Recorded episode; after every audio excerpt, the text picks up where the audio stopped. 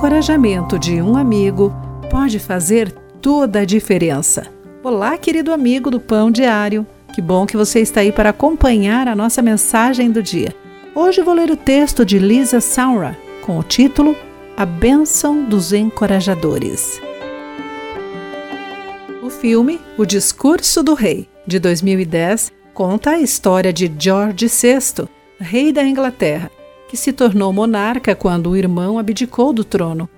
Com a iminência da Segunda Guerra Mundial, o governo queria um líder articulado por causa do influente poder do rádio, mas o rei George VI era gago.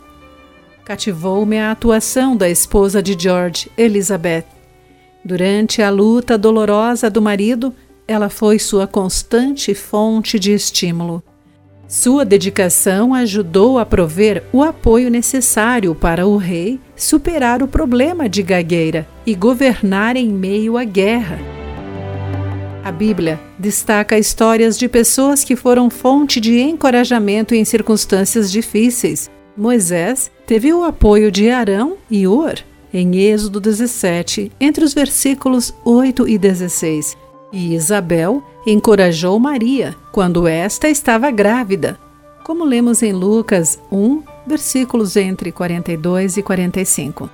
Paulo, já convertido, precisou do apoio de Barnabé, cujo nome significa filho de encorajamento. Enquanto os discípulos temiam Paulo, Barnabé responsabilizou-se por ele, colocando em risco a própria reputação algo essencial para que Paulo fosse escolhido pela comunidade cristã. Barnabé também foi seu companheiro de ministério, lemos isso em Atos 14.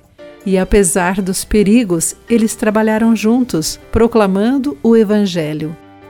A orientação para os cristãos é: animem e edifiquem uns aos outros. 1 Tessalonicenses 5, versículo 11 e possamos ser fontes de ânimo para outras pessoas em situações difíceis. Querido amigo, pense sobre isso.